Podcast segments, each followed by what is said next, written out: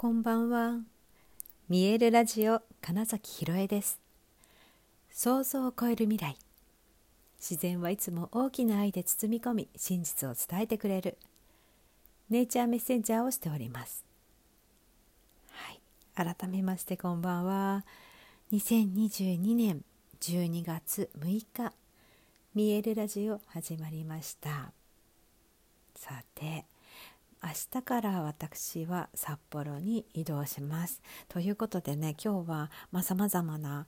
えー、準備をねしていたんですけれども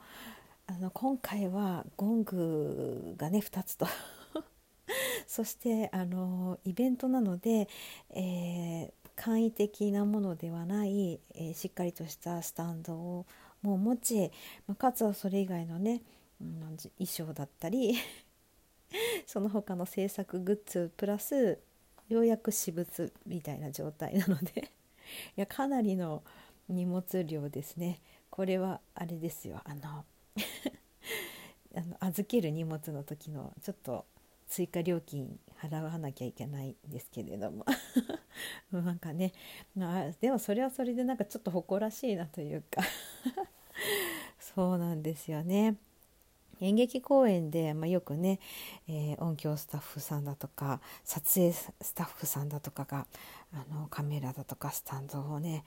えー、カウンターで「これお願いします」って言ってるのがなんかちょっとねいいなみたいな 気持ちがねあった私としては。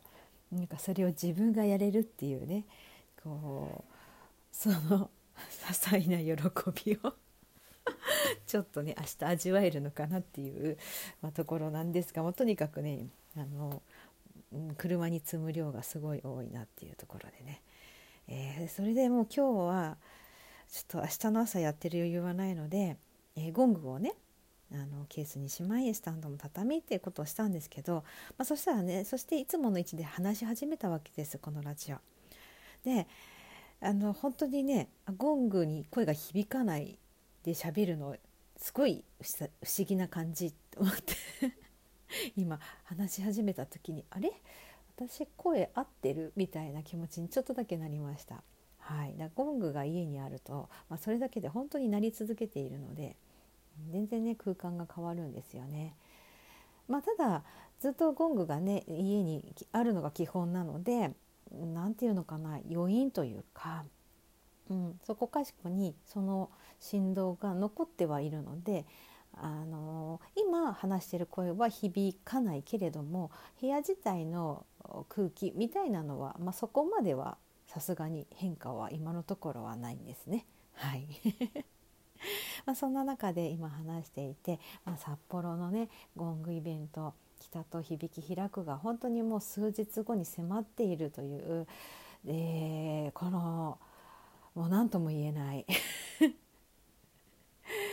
クワクと、まあ、ドキドキと、まあ、でもね楽しみが勝ってはいるんですよね。でなんかねありがたいことに、えーまあ、札幌在住で結構ね、まあ、有名な著者の方がいるんですよ。大変お世話になっているでその方からも今回ちょっと東京の出張で、え伺えないですけどとても良さそうなイベントですねっていうメッセージをわざわざくださって、まあ、しかも、えー、と今回のご協力をいただいている方と実は多分同学年で部活学校は違うけれども部活でよく話しましたみたいなあのエピソードが、うん、書いてあっていやご縁とは本当に不思議だなって思いましたしあのもう一方今回あのお手伝いしてくれるのがあのなんだっけスウェットロッチの山ちゃんのつながりを作ってくれた、まあ、大ちゃんっていうあの札幌の方なんですけどその大ちゃんとつながったのはその今話した著者の方なんですよ。きっかけがっていうのがまあすごく面白くないですか。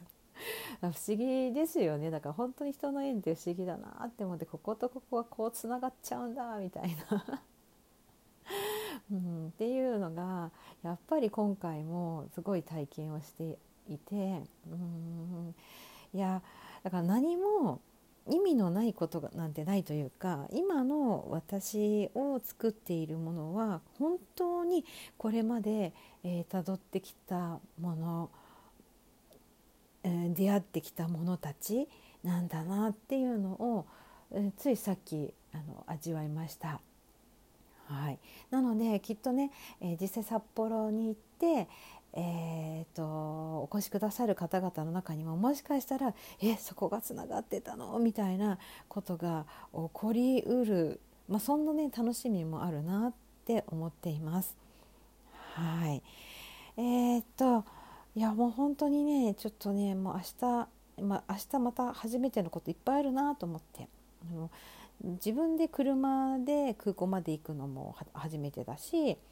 そのだからちょっと長期で駐車場に止めておくお願いを自分がするのは初めてだし こう誰かの車で一緒に行ってとかっていうのはありますけど自分自身がそれをするのは初めてだしあのゴングをこんなにだから飛行機に積むのも初めてだし。ね。うん、この年になってねそのいろんな初めてを体験できるっていうのを最近すごいいっぱいあって。まあね、今話しながらいやそんなこと言うたっていつだって全部初めてじゃんなんですよ。本当はね。ああのこれ伝わります？えっと同じ瞬間っていうのは一度もないじゃないですか、まあ、さっき言ったみたいにね人生はこれまで出会ってきたもの体験してきたものでできてはいる。でまるでうん同じように思えるそのルーティンの日々かもしれなくてもですよ。でも絶対に同じ瞬間は一度もないわけですよね。この生きてきてる中で。それは年齢とか関係なく性別も関係なくね、うん、だから実は常に初めてのことをし続けてはいるんですけれども、まあ、分かりやすく、えー、ね。あそれは今までになかったなっていう分かりやすい体験っていうのがまだまだいくらでも起こりうるんだっていうことでこれは多分ねだから意識することだったり、うんと、自ら、えー、これまでとは違う選択肢を選ぶっていうことだけだったりもするなって思うからきっとすぐに誰でもまた新しい体験っていうことを、えー、経験できるしそれをすることによってやっぱりねあの新しい細胞が目覚めるっていうんですかね。私が、えー、新しいゴングマーキュリー彗星の音を聞いた時に本当に眠っていた細胞があの鳴った。響いた震えたっていう話をしましたけど。そうなんですよね。うん、それは本当に分かりやすいんだけどそうじゃなくてもいくらでもその初めての体験を自分が選び続けることができる。で、えーとね、それを意識して、えーとね、少なくとも例えば、うんとね、3日その習慣化にするとかっていう話とはちょっと全然別の角度から話しますけど例えば同じことを3日続けると,、えーとコンフォートゾーンみたいなのができやすいんですよ。でもその3日続けない12やったとしても3で何かちょっと変化を加えると,、えーと、いわゆるコンフォートゾーンっていうところができにくいので、えー、挑戦することに対して新しいことを体験することに対して、えー、恐れとかが出にくくなるとも言われているので、まあ、もしね、えーとなかなかうん、チャレンジするのって苦手かなってもし思う方がいたら何かやっていることをちょっとずつ変えてみる。そう。それによってあなんか違うことしても大丈夫だなっていう回路ができます。あの体にも脳にも。だからそれそれをやってみることでもう本当にまた新しいことに出会いやすくなるなっていうこともありますしうーん。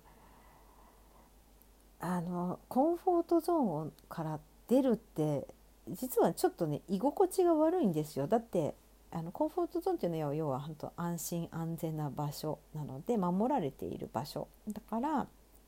そこから出ようってすることは自体がやっぱり、えーと、体の抵抗とかは出やすいんですよね。うん、だからこそ意識しないと出る抜けるみたいなことがいやしにくいのでね、うん、それには本当にね日々ちょっとずつ違うことを本当に小さないつもと違うみたいなことをやってみると、うん、あれ？全然あのこれまであれなんか怖かったけどできちゃったみたいなことも起こると思います。はい。ねなんかいや別にいいんですよ。でもこれは私が私自身がなんか新しいことをやるっていうのが楽しいなって思うので 自分どうしてきたかなと思って今話してるみたいなことなので絶対にチャレンジしなきゃいけないとかっていうことでは別にないんですよ本当にね。ただもし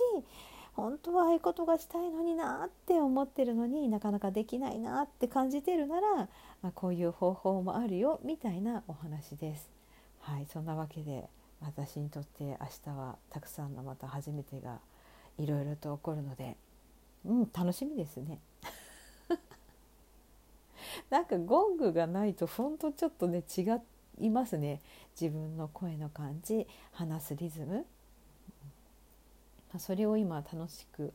味わいながら話してみました。ということで明日から札幌です、えー、ぜひ週末10、11日の北と響き開くゲームリスタジオクラウドロッジでの、えー、ギザの初主催のイベント札幌の方北海道の方ぜひ遊びにいらしてください。はいということで本日もご視聴くださりありがとうございました。2022年12月6日見えるラジオ金崎ひろえでした。おやすみなさい。